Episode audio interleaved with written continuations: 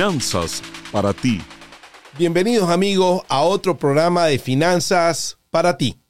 Yo soy Carlos Palazzi y con nosotros nuevamente nuestra queridísima actriz, presentadora y persona de mucha inteligencia financiera, Anaí Salazar.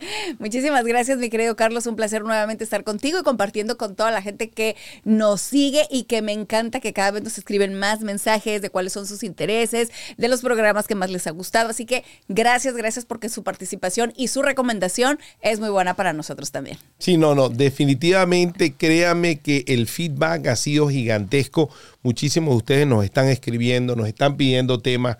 Hay cantidad de gente que nos está escribiendo sobre lo que están haciendo con el chat GPT. ¿Qué tal? Estuvo buenísimo. Estuvo buenísimo, ese estuvo brutal, porque es que todo el mundo lo está usando. Es algo que está revolucionando el mundo y pues no nos podemos tapar los ojos a lo que está avanzando la vida. Absolutamente. Y la tecnología y pues... Y, y fíjate, va muy de la mano con el programa de hoy lo del chat GPT, porque el chat GPT mucha gente lo usa para poder eh, eh, poder mejorar más rápido. Lo utiliza para desarrollar cosas. Y vamos hoy a hablar sobre ser un emprendedor. ¿Qué es lo que lleva a una persona a emprender? Más aún, cuando, ¿qué es lo que lleva a una persona a moverse de país o moverse de ciudad y tomar la decisión de emprender? Y cosas como el chat GPT lo que están haciendo es haciéndole más fácil a la gente que ellos puedan emprender, porque necesito hacer un contrato y el chat GPT te lo puede hacer. ayuda. Necesito hacer un email, necesito tiene mucho. incluso, por ejemplo, para muchas cosas, por ejemplo, si tú dices, ay, ¿sabes qué? Me gustaría poner, por decir, una tienda de cosméticos. y, hasta en eso te ayuda el chat. O sea, si tú le preguntas, oye, ¿qué necesito? Por ejemplo, ¿cómo podría empezar? O sea, hay preguntas a lo mejor que son tan básicas que esa inteligencia artificial te puede ayudar incluso para tus negocios de emprendimiento también, la verdad. Absolutamente. son herramientas que, que tenemos que empezar a usar porque están al alcance de nuestras manos y además ahorita son gratis, Carlos. Absolutamente. Hay muchísima gente que nos está viendo ahorita, gente que se mudó de Centroamérica a México, de Venezuela a México, o de México a Estados Unidos, o de México a Argentina, porque le salió un trabajo, porque le salió una oportunidad. Pero ¿qué cantidad de estas personas emprenden? Generan algo.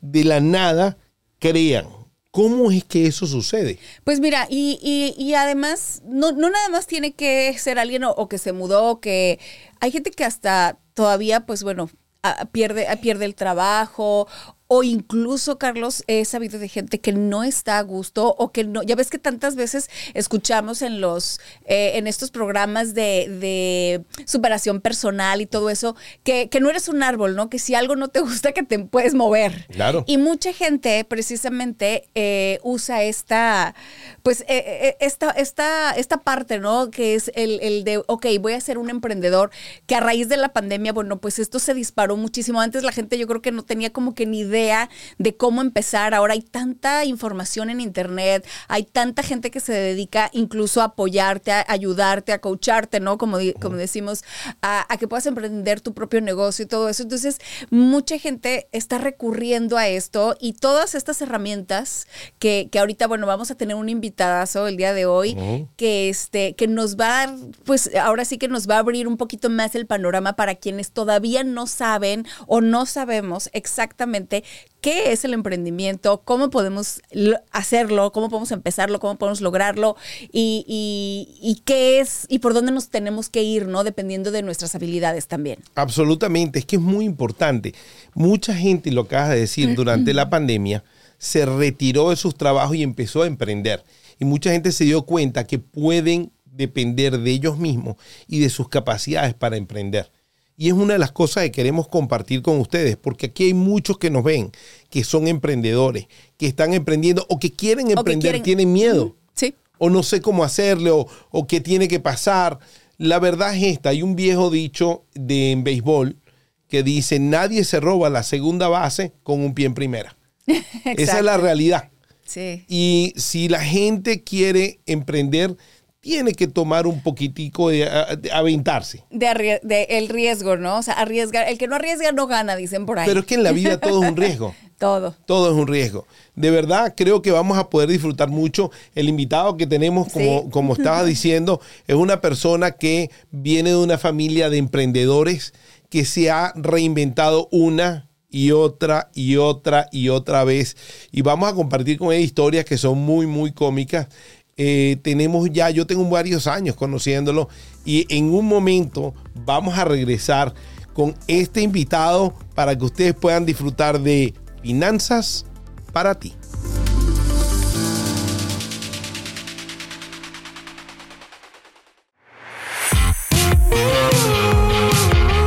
Yo soy Ana Cristina Olvera y aquí en Uno Productions estamos creando contenidos para la comunidad latina. Yo te invito al podcast Habitantes del Futuro, en donde analizamos temas de ciencia, tecnología e innovación para demostrar que los hispanos y los latinos estamos participando como generación en la tecnología y la ciencia que cambiará la era de los habitantes del futuro. Búscanos en tu plataforma favorita.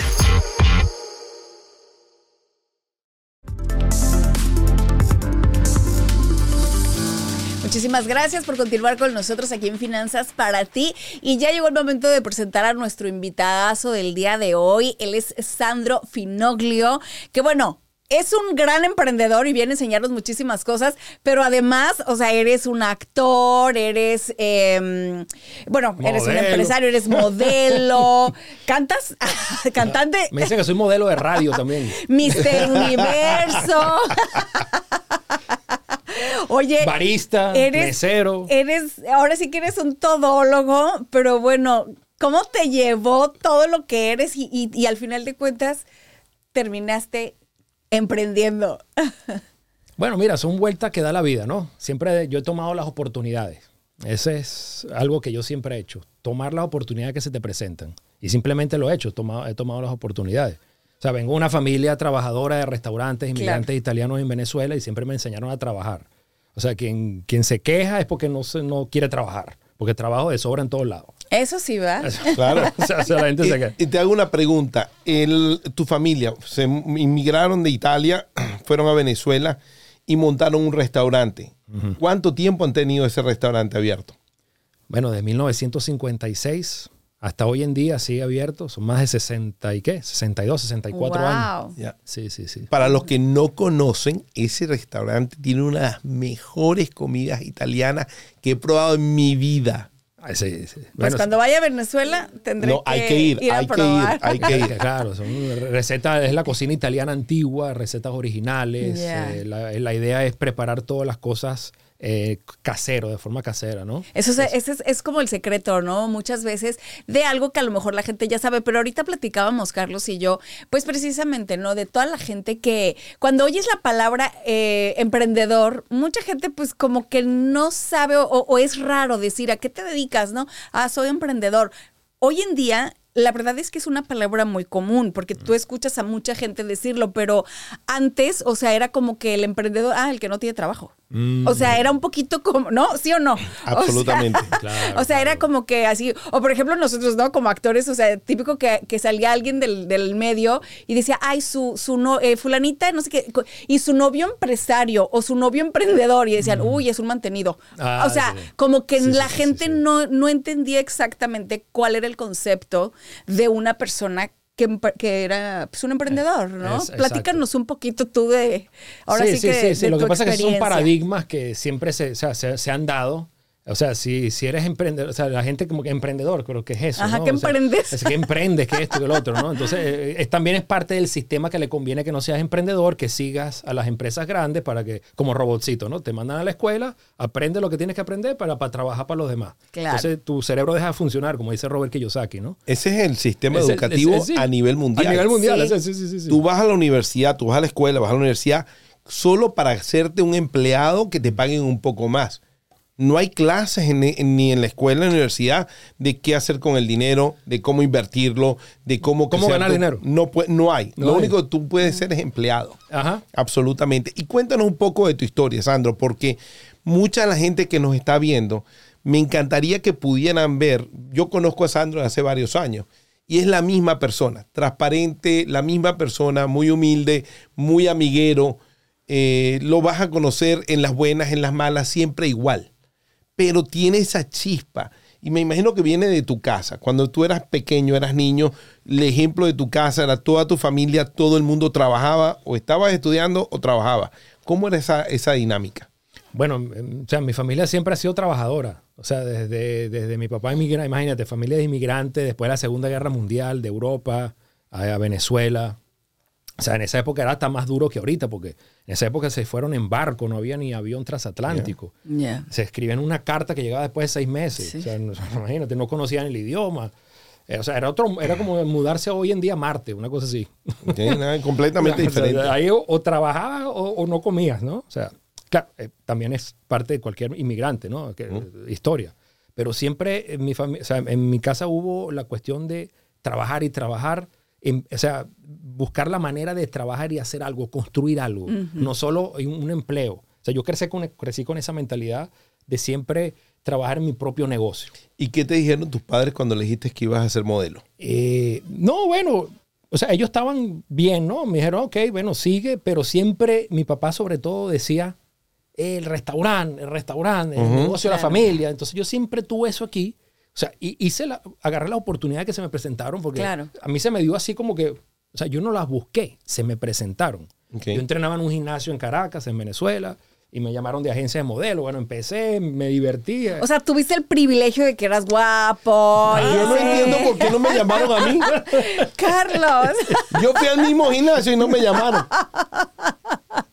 y tomaste la oportunidad. Entonces, no, de verdad, o sea, yo, yo entrenaba porque a mí me gusta entrenar en el gimnasio y me dijeron, mira, una agencia para que hagas casting. Y yo, bueno, dale, yo total, me voy a divertir. Yo Claro. trabajaba en el restaurante. Sí, sí, yo sí. estudiaba computación allá en, en- en Venezuela y trabajaba con mi papá en el restaurante. Yo, yo veía esto como algo extra, ah, sí, me divertía, ¿no? Conocía a gente, algunas chicas por ahí. Claro. Entonces yo me lo tomaba de diversión. Y después, bueno, después vienen los concursos de Mister y todo eso, y yo tomé todas esas oportunidades.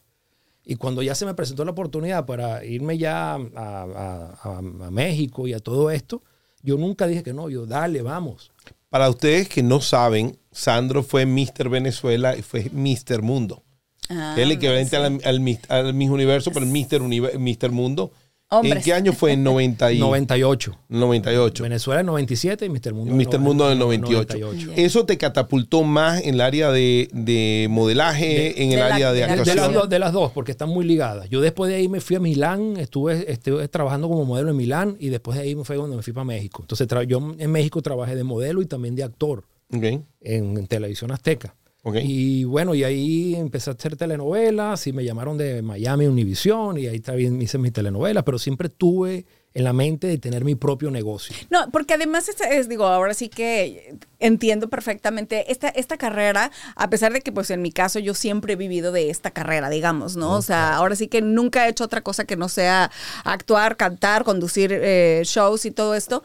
Pero sí sabemos que de alguna manera, pues digamos, tiene un tiempo, ¿no? Entonces uno siempre tiene que tener en mente como qué sigue o qué cosas alternas puedo hacer para, pues, Claro. seguir generando, ¿no? Sí. Cuando a ti te presentan las oportunidades, tú estás en Venezuela, te sale la oportunidad de ir a Milano. De Milano te sale la oportunidad de México. De México te sale la oportunidad de Miami. Cada vez que una oportunidad de estas te salía, no te da como miedo de decir, estoy cambiándolo todo, cambiando de locación, cambiando. Claro, claro. Sí, sí, o sea, es claro que sí da, claro, pero es como dice, bueno, sales de la, de la zona de confort y entras en la parte desconocida, pero es ahí donde sucede todo, porque en la zona de confort no va a suceder nada. Y yo, yo también me preguntaba, ¿y qué pasa si no agarro la oportunidad? ¿Me la voy a ¿Qué perder? pasa si Claro. no la agarro? Ah, Exacto. Porque dice, ok, yo estoy bien aquí y voy, oye, es riesgoso, pero ¿y qué pasa si no la agarro y después si me va mejor? Entonces siempre tengo esa, esa, esa cosa que me dice, dale. Y bueno, yo prefiero después decir, bueno, metí la pata, pero por lo menos lo intenté. Exacto. Que no después, ah, uy, lo hubiera Eh, hecho. cantidad de gente no emprende atreve, por no se miedo atreve. Y se quedan con la duda y después dicen lo que tienen es el remordimiento. ¿Qué hubiera pasado si hubiera, tra- si hubiera tratado? Eh, claro. Y entonces, ¿en qué momento te nace la idea a ti de, de poner tu propio negocio? O sea, cuando llegas aquí a Los Ángeles, o sea, de pronto dices, ok, vengo de una familia restaurantera, conozco el negocio, es una opción más eh, o alterna, ¿no? Para generar, o sea, ¿cómo, cómo te vuelve a, a nacer esta idea? Eh, bueno, siempre lo tuve en la mente, ¿no? Y después, debido a la situación en mi país, que de hecho yo me quería regresar ya a Venezuela, porque ya tenía un- unos años fuera de Venezuela. Cuando yo regreso a Venezuela, que también hice una telenovela con un canal de allá que lo tuvieron que cerrar, Radio Caracas Televisión, ¿Mm? eh, yo vi la situación como estaba allá.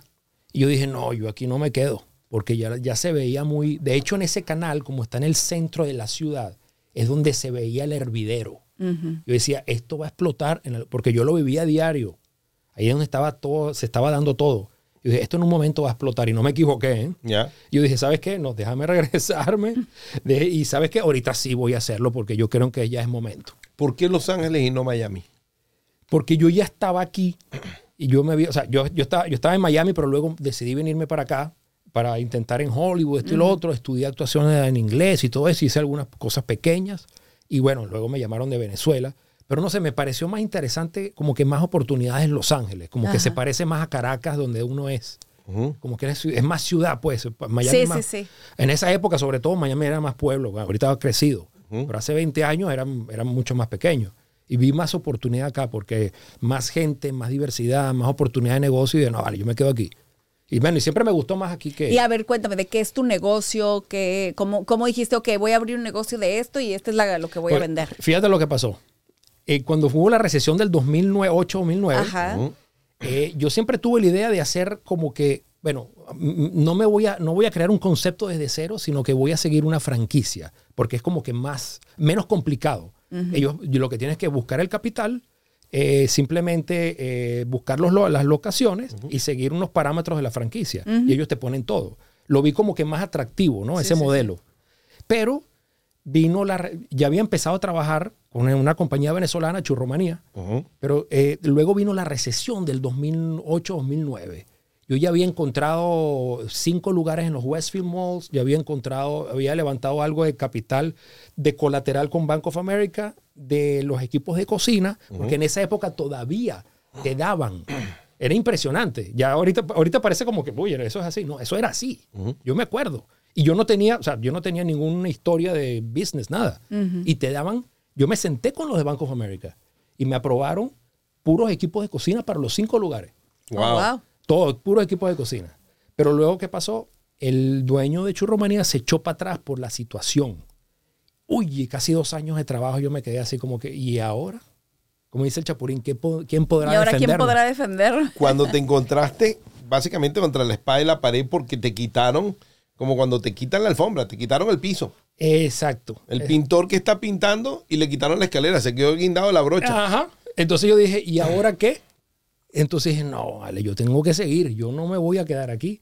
Yo no sabía nada de churros, porque era, de, ¿no? De cuestión de churros, el negocio de churros. De comida sí, porque vengo de- del Claro. background de mi familia. Entonces yo dije, ¿sabes qué? Yo me voy a inventar una aquí de una combinación entre churros y comida. Yo no sé cómo lo voy a hacer. me metí en internet, que eso sí es emprender, pero raw. Desde Crudo. cero. Crudo. Crudo así, callejero. Venga.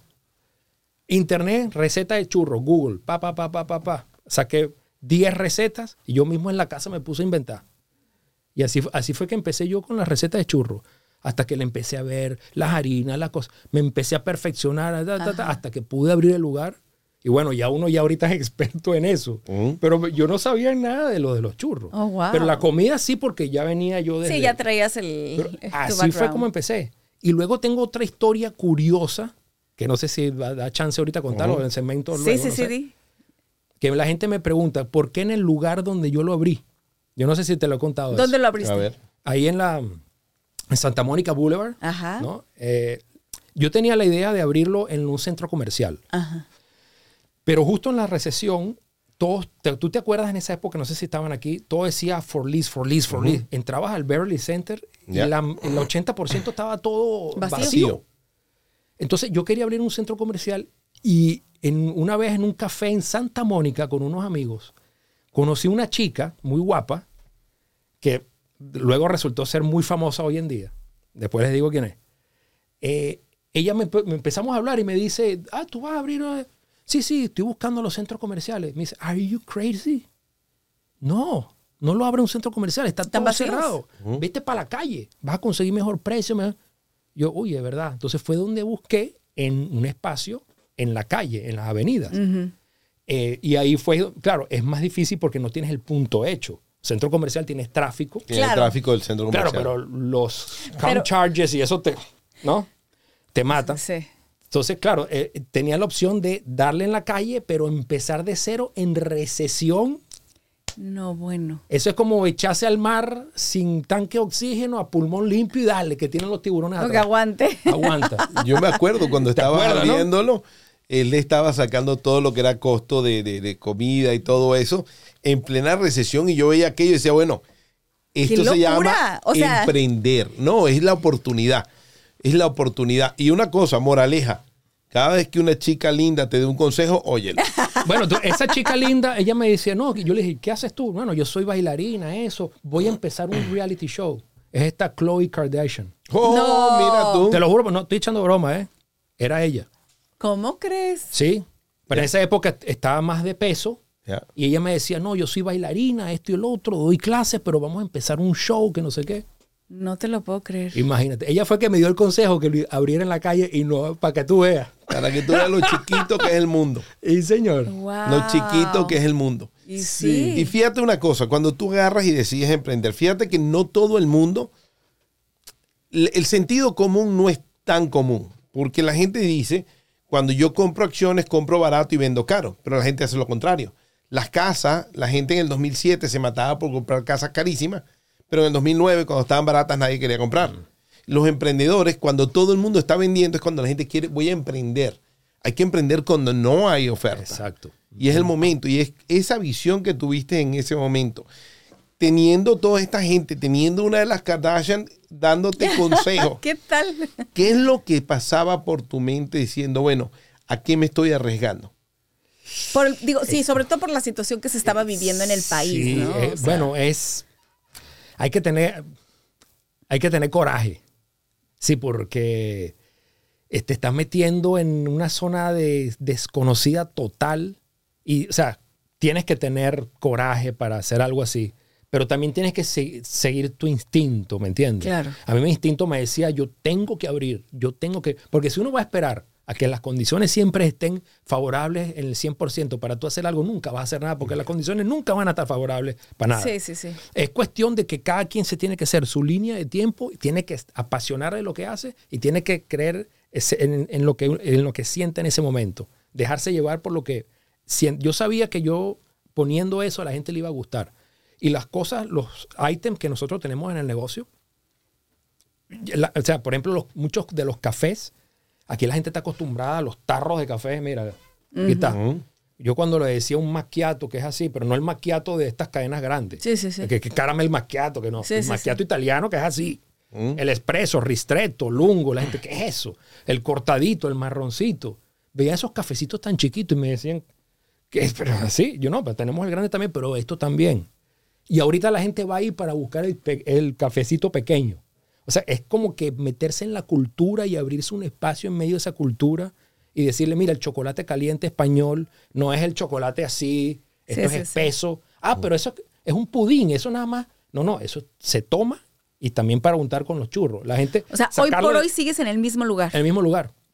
Sí, sí, ¿Y, sí. qué, ¿Y qué es lo que, o sea, por ejemplo, qué es lo que vendes ahí? O sea, aparte de los churros, o sea, ¿es café y churros nomás? ¿O, Sí. o me dices que vendes algo de comida sí, también? sí, tengo este, ¿Metiste- lo- los sándwiches gourmet como el de filet mignon, la, la suprema de la parmesana, Ay, milanesa, salmón. Me tienes que llevar, ¿eh? Vamos, vamos sí. a ir, O sea- vamos a ir. Sí, sí, pero siempre manteniendo eh, el concepto de la comida casera, porque Claro. la mayoría de los ingredientes los hacemos nosotros en casa. Ahora, yo, yo te quiero preguntar algo, porque mucha gente, eh, digo que seguramente ahorita que nos están oyendo, te oyen hablar eh, de algo que, por ejemplo, como tú dices, no, tu familia viene eh, de, de, pues, de una cultura ya también emprendedora, de la cultura del restaurantero, todo eso. Pero si alguien que dice, oye, es que a mí me gustaría emprender, ¿no? Alguien que nos está viendo y nos está escuchando ahorita, a mí me gustaría emprender, o sea, ¿cómo le aconsejamos a alguien decir, en, en qué puedes emprender, cuáles son los mejores negocios, cuáles son los que más dejan dinero, cómo puedes empezar. O sea, ¿qué le dices a esa gente que dice, ay, yo quisiera emprender, pero no tengo una familia que venía, que, que- que es restaurantera, o no tengo el antecedente de, o no tengo eh, nada. O sea, simplemente me gustaría.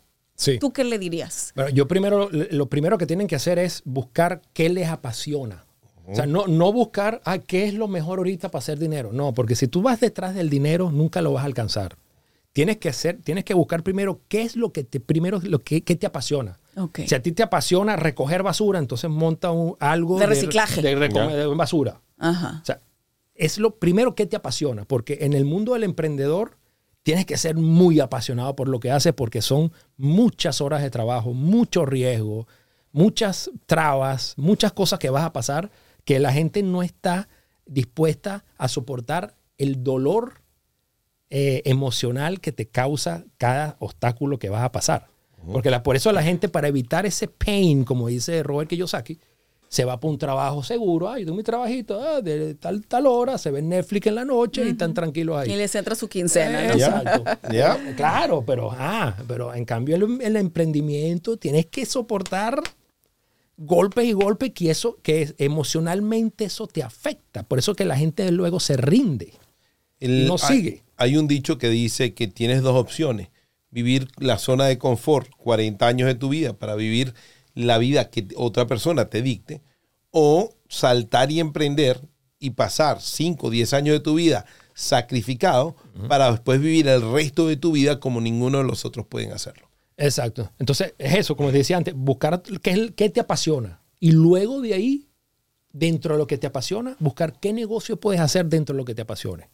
Y el resto todo se va dando. Es increíble. Cuando tú pones tu energía en lo que tú quieres y, y- y- te apasiona lo que tú haces, el no te preocupes si no tienes dinero para empezar. No te preocupes si no tienes lugar. El mismo universo te lo va poniendo.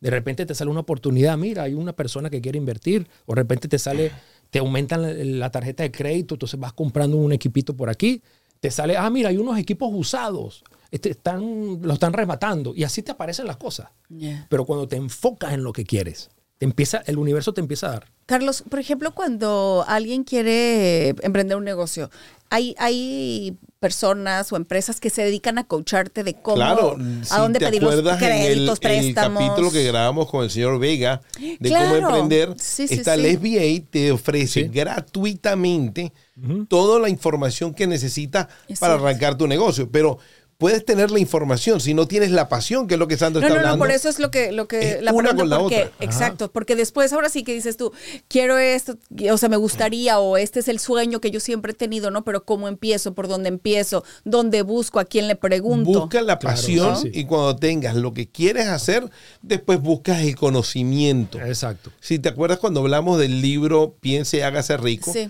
una de las, de las claves del éxito es poder pedir prestado o comprar el conocimiento. Tú no necesitas saberlo todo, pero tú puedes adquirir conocimiento, Exacto. usar el conocimiento. Y en Estados Unidos, no sé en otros países, pero en Estados Unidos tienes el, el Small Business Administration que te da todo, te da acceso, capital, te hacen todo, todo, todo, pero tienes que tener esa pasión. Claro. ¿No te acuerdas que Vega nos hablaba de una persona que quería hacer pupusas? Oh, y que era claro, experto sí. en pupusas. Y él lo que terminó siéndole cómo hacerlo y le terminó ayudando montando un negocio. O sea, hay muchas formas de hacerlo, pero si tienes una pasión, Exacto. definitivamente. Sí, si no, olvídate. Si no, va a ser la peor, en, eh, ¿cómo se llama? Pesadilla de la vida. Sí, exacto, ¿no? Porque si vas a empezar a hacer algo que no te gusta, que te dijeron, oye, aquí hay dinero, ¿no? Y, y no es algo ni que conoces, no es algo que te gusta o deja tú que te apasione, que a lo mejor ni siquiera conoces, ¿no? El tema, no vas, no te va a funcionar, o sea, vas destinado a, Y a hay una historia de Sandro que no te, no te he contado para hacerla de sorpresa. A ver, que eh, aquí donde lo ves, a nuestro querido amigo, la pandemia lo agarró movido. Y cuando digo movido, estaba de viaje en En Bolivia. Bolivia. en Bolivia. y se quedó atrapado en Bolivia. ¿Cuánto tiempo?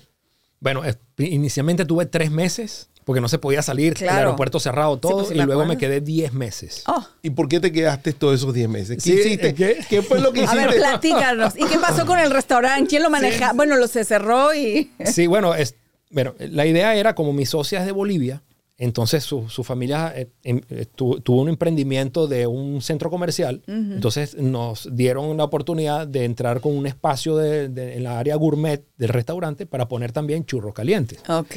Entonces yo me iba a ir por unos dos meses para a- a montar todo, abrir todo, ¿no? El, el préstamo, todo esto. Y me fui dos semanas antes que empezara la pandemia. Y luego, estando allá, cerraron todo. Y yo dije, Dios, inclusive allá, la Sí, construcción, sí, todo se paralizó. todo. Y yo dije, Pues, ¿y ahora? mundial. Entonces, suerte que el, el tío de, de mi socia se quedó aquí en Los Ángeles. Y bueno, yo tuve que manejar todo por internet, por la computadora. Ajá. Le dije a los, a los empleados, abran cuenta en este banco, les voy a depositar de mi propia cuenta con la contadora, hacíamos todo online, IRS, la- lo- lo- las cosas de, de los taxes, los sales tax, Pero- los reportes. Suerte que yo tengo una caja registradora de pantalla táctica, el POS este, Mm. que se comunica con la nube. Gracias a Dios que tenía eso, que yo de la nube reportes esto, to- o sea, yo manejé todo desde allá Ajá. todos los días. Pagaba todo online, todo lo pagaba online, proveedores, Sí, todo. O sea, una cosa como que... Y aquí, bueno, tuvimos que hacer algunos ajustes, pero nunca cerramos.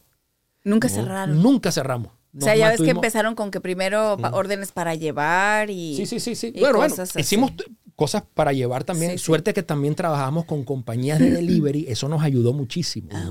Que muchos restaurantes decían, ah, no, como nos quitan un 30%, ¿qué voy a estar trabajando yo con ellos? Hacemos nuestros propios, propios delivery. Pero mira, la pandemia, eh, si no tenías esa compañía de delivery.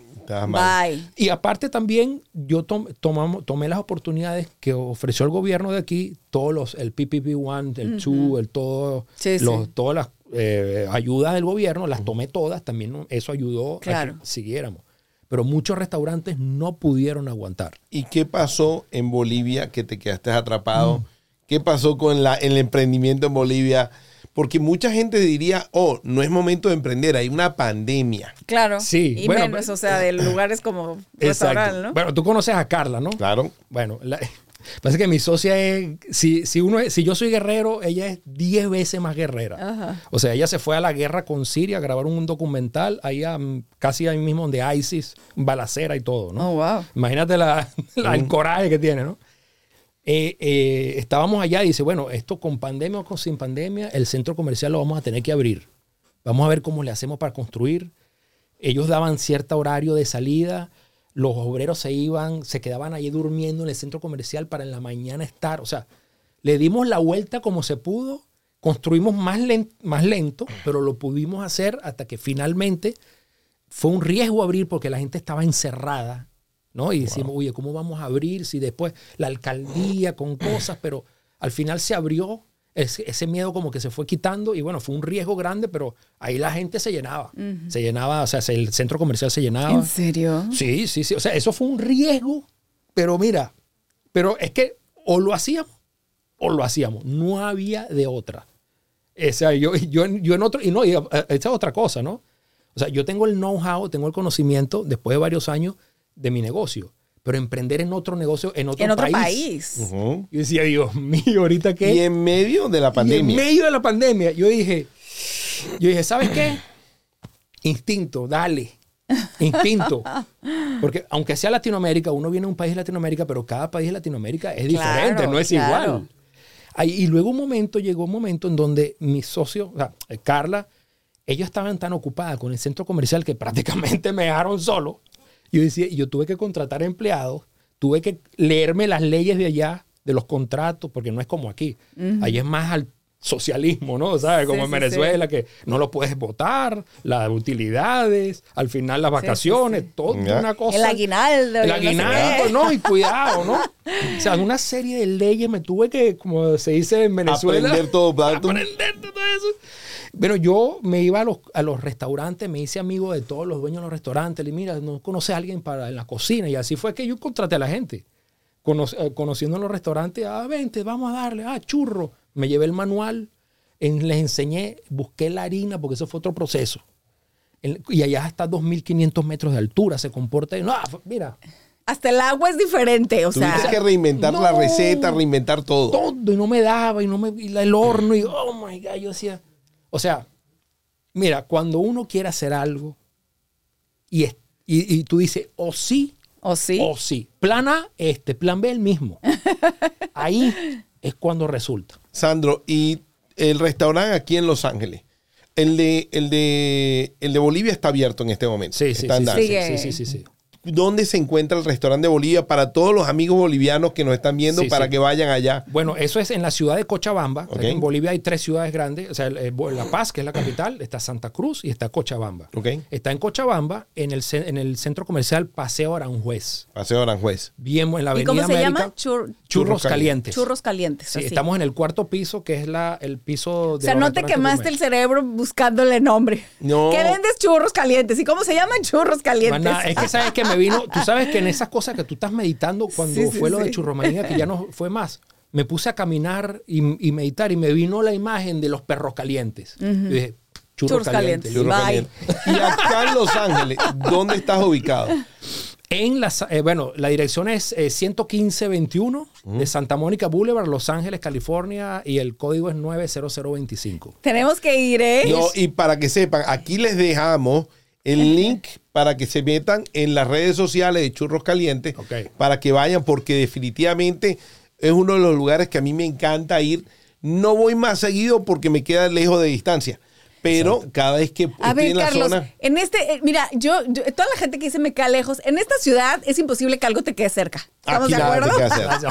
Pero no, vale sea, la Hombre pena. uno, ¿qué hacer? Así que a mí no me vas a... Vale, a mí me vale. llevas porque me llevas. Vale la pena el viaje porque si quieren unos churros de primera Sí. y un no, y chocolate quiero caliente el, de primera. el, el baguette ese de... ¿De filet mignon? Sí. Ah, claro, sí, sí. O sea- y eso lo hacemos, lo- los sándwiches nosotros lo hacemos al momento. La milanesa la hacemos al momento. Y la el pan suprema. también es El este- pan- no, el pan lo compro, pero es, es al panini grill, ¿no? Ah, Ya. ok. Pero la- lo, lo de adentro, sea, el salmón, todo eso lo cocinamos al, Al momento. momento, qué Entonces, claro, la- rico. el, el- el- el panini o el, el Sí, sí, bocadillo, sí. como se dice en España. Eh, hostia, tío, que a veces me sale España. La de España. Eh, es, es, se nota cuando está hecho al momento, pues no Ya. es eh, como estas cadenas que te ponen todo hecho ya. Ya.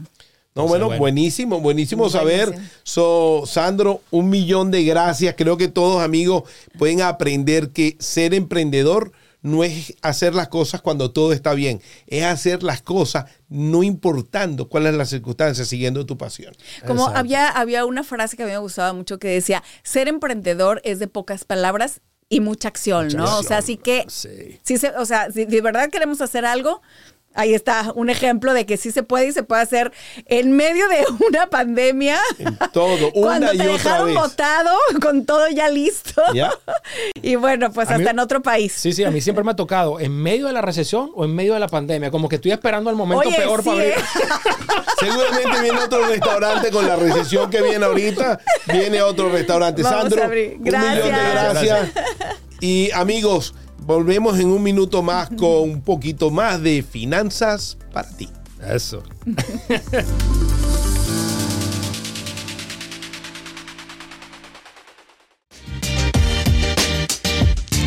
¿Qué hubo? Soy Rafa Ziegler. Oye, en Uno Production estamos creando nuevo contenido para la comunidad hispana. Padrísimo. Así que te invito a que veas Pa' Variar con tu servidor, donde tenemos pláticas, conversaciones, cotorreo, lloramos, reímos. Es un podcast a todo dar. Lo puedes ver en YouTube o en tu plataforma favorita de podcast lo puedes escuchar. Así que no te lo pierdas. Pa' Variar con tu servidor, Rafa Ziegler.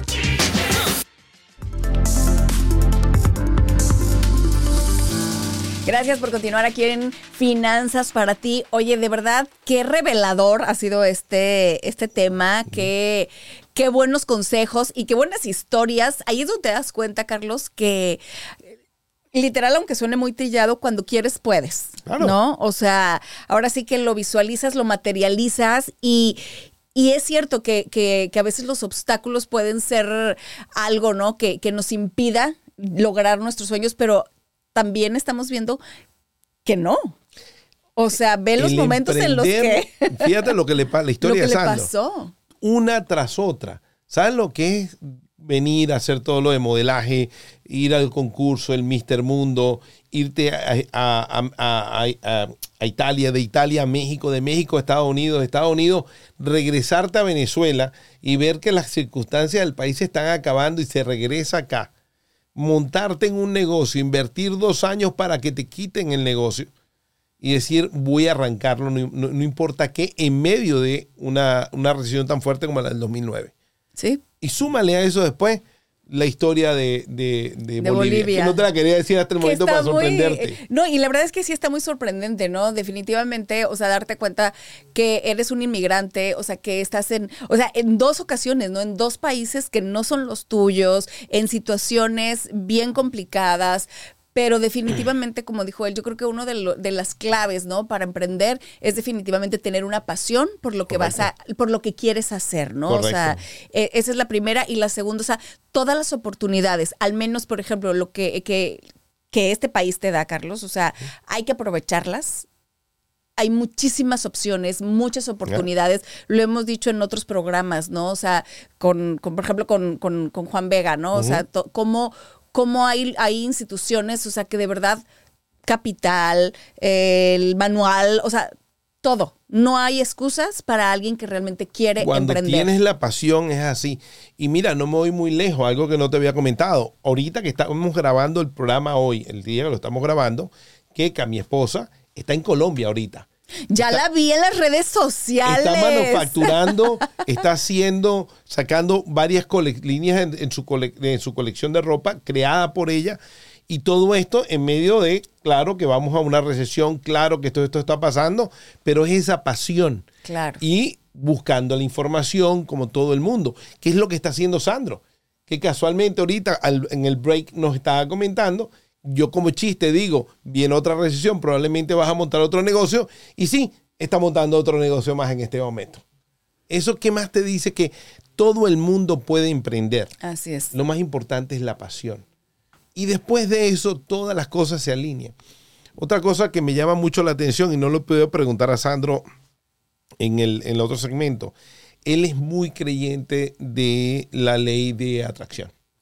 Y sigue mucho todas estas personas, eh, Bob Proctor y todas estas personas que hablan de esto. Y fíjate que lo estaba diciendo, te lanzas, buscas, las cosas van a aparecer.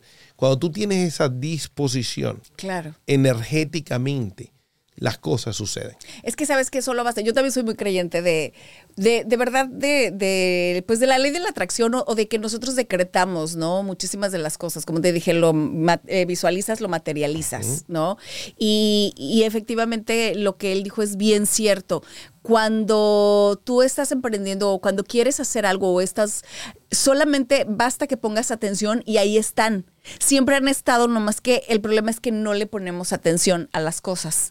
Pero en el momento en el que ya estamos, ah, ok, que voy a poner el negocio, que esto, que lo otro, te empiezan a aparecer los locales, te empiezan a aparecer, como dice, ay, que están en oferta estas, que porque tienen un poquito de uso. Entonces empiezan a, a surgir todas estas opciones. Pero eso está probado científicamente. Ese Sí. es el área de, eh, ¿cómo es? Re- de área de, cap- de captación, re- re- no me acuerdo el nombre correcto, recapitular o algo así, que se llama. Después se lo voy a buscar y se lo voy a poner en el comentario como se pone correctamente.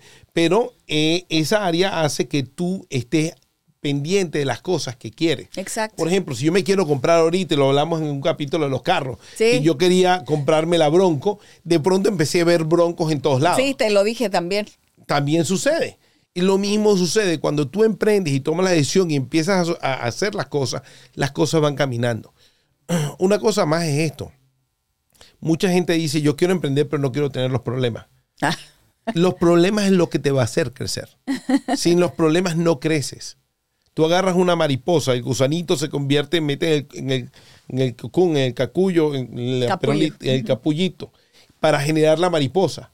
Y esa mariposa tú ves que pelea y pelea y pelea. Si tú la abres con cuidado y la ayudas, lo que vas a hacer es sacar una mariposa que no va a, No va a saber volar. No va a poder. Pero es esa misma resistencia la que te permite volar. Eso es lo que estamos hablando. Un emprendedor pasa 3, 5, 10 años fajado, pasando todas estas circunstancias y al final el beneficio es porque él es la persona capaz de, so- de- de sobrepasar todas esas circunstancias. Por eso tú ves ahorita, Sandro, entre la- la- la- las nuevas situaciones que están pasando y la posible recesión que está en- en- enfrente de nosotros, seguramente la va a aprovechar porque va a ser oportunidad tras oportunidad.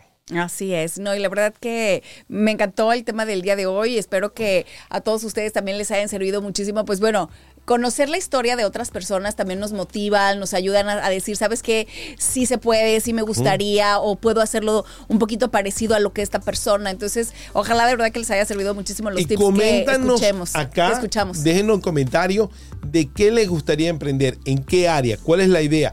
Déjenos el comentario para que tengamos una idea y podamos traerles más información sobre ese tema. Así es. Señores, ha sido un placer. Nuevamente, mi nombre Carlos Palazzi Anaí Salazar. y los dejamos con otro episodio que felizmente hemos podido concluir de Finanzas para ti. Finanzas para ti es producido en los estudios de Uno Productions en Glendale, California. Producido por Carlos Palazzi y Christian Walter. Producción ejecutiva Luis Medina. Productor asociado Aleira Thomas. Postproducción Carlos Knight. Finanzas para ti es una producción de Uno Productions Inc.